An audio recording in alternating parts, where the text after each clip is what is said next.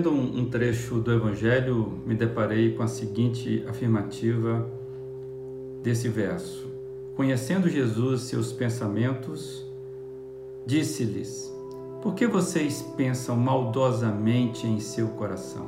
Isso está no capítulo 9 de Mateus. Este relato ele está num contexto em que Jesus cura e perdoa declaradamente o pecado de um homem paralítico.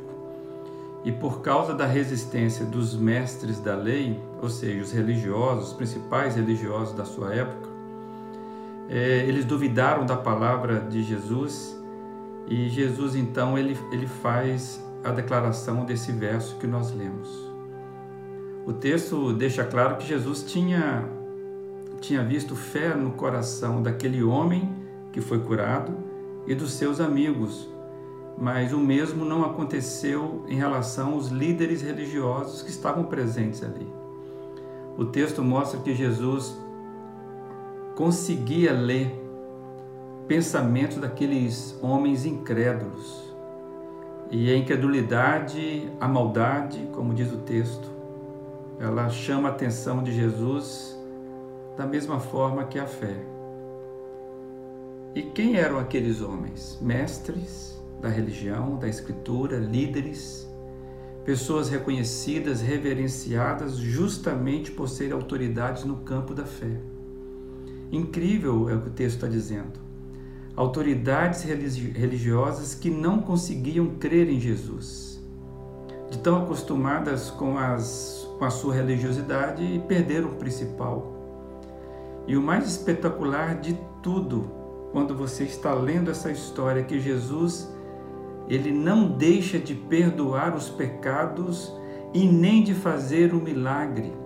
Parece até que Jesus resolveu fazer aquele milagre e de curar o paralítico justamente para mostrar é, diante daqueles homens incrédulos que ele era de fato divino.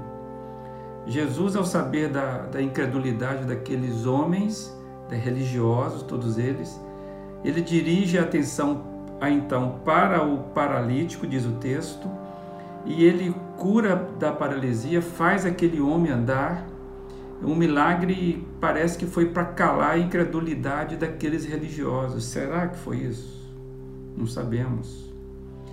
Eu fico pensando que como Jesus é assertivo nas suas ações, como ele é livre, ele é soberano para agir conforme a medida da fé que ele encontra nos corações.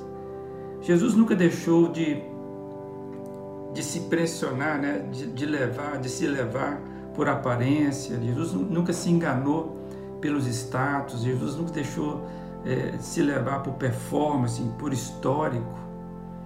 Pelo contrário, a sensação que temos quando lemos as páginas do, do, dos evangelhos é que Jesus vai na contramão do que geralmente daquilo que nos é, impressiona. Jesus não deseja relacionar conosco na medida das nossas competências, é, daquilo que podemos ter, daquilo que podemos desenvolver. Jesus nos chama para um relacionamento que vem de dentro, um relacionamento sem disfarce, sem maquiagem. Jesus nunca se impressiona com aquilo que está fora do coração. Ele faz a leitura do coração e ele encontra lá maldade, ele encontra lá pecado. E nesse, nessa condição ele, nós precisamos é, saber que tem duas coisas que chamam a atenção de Jesus. Não é a nossa maldade, não é o nosso pecado. É fé ou incredulidade.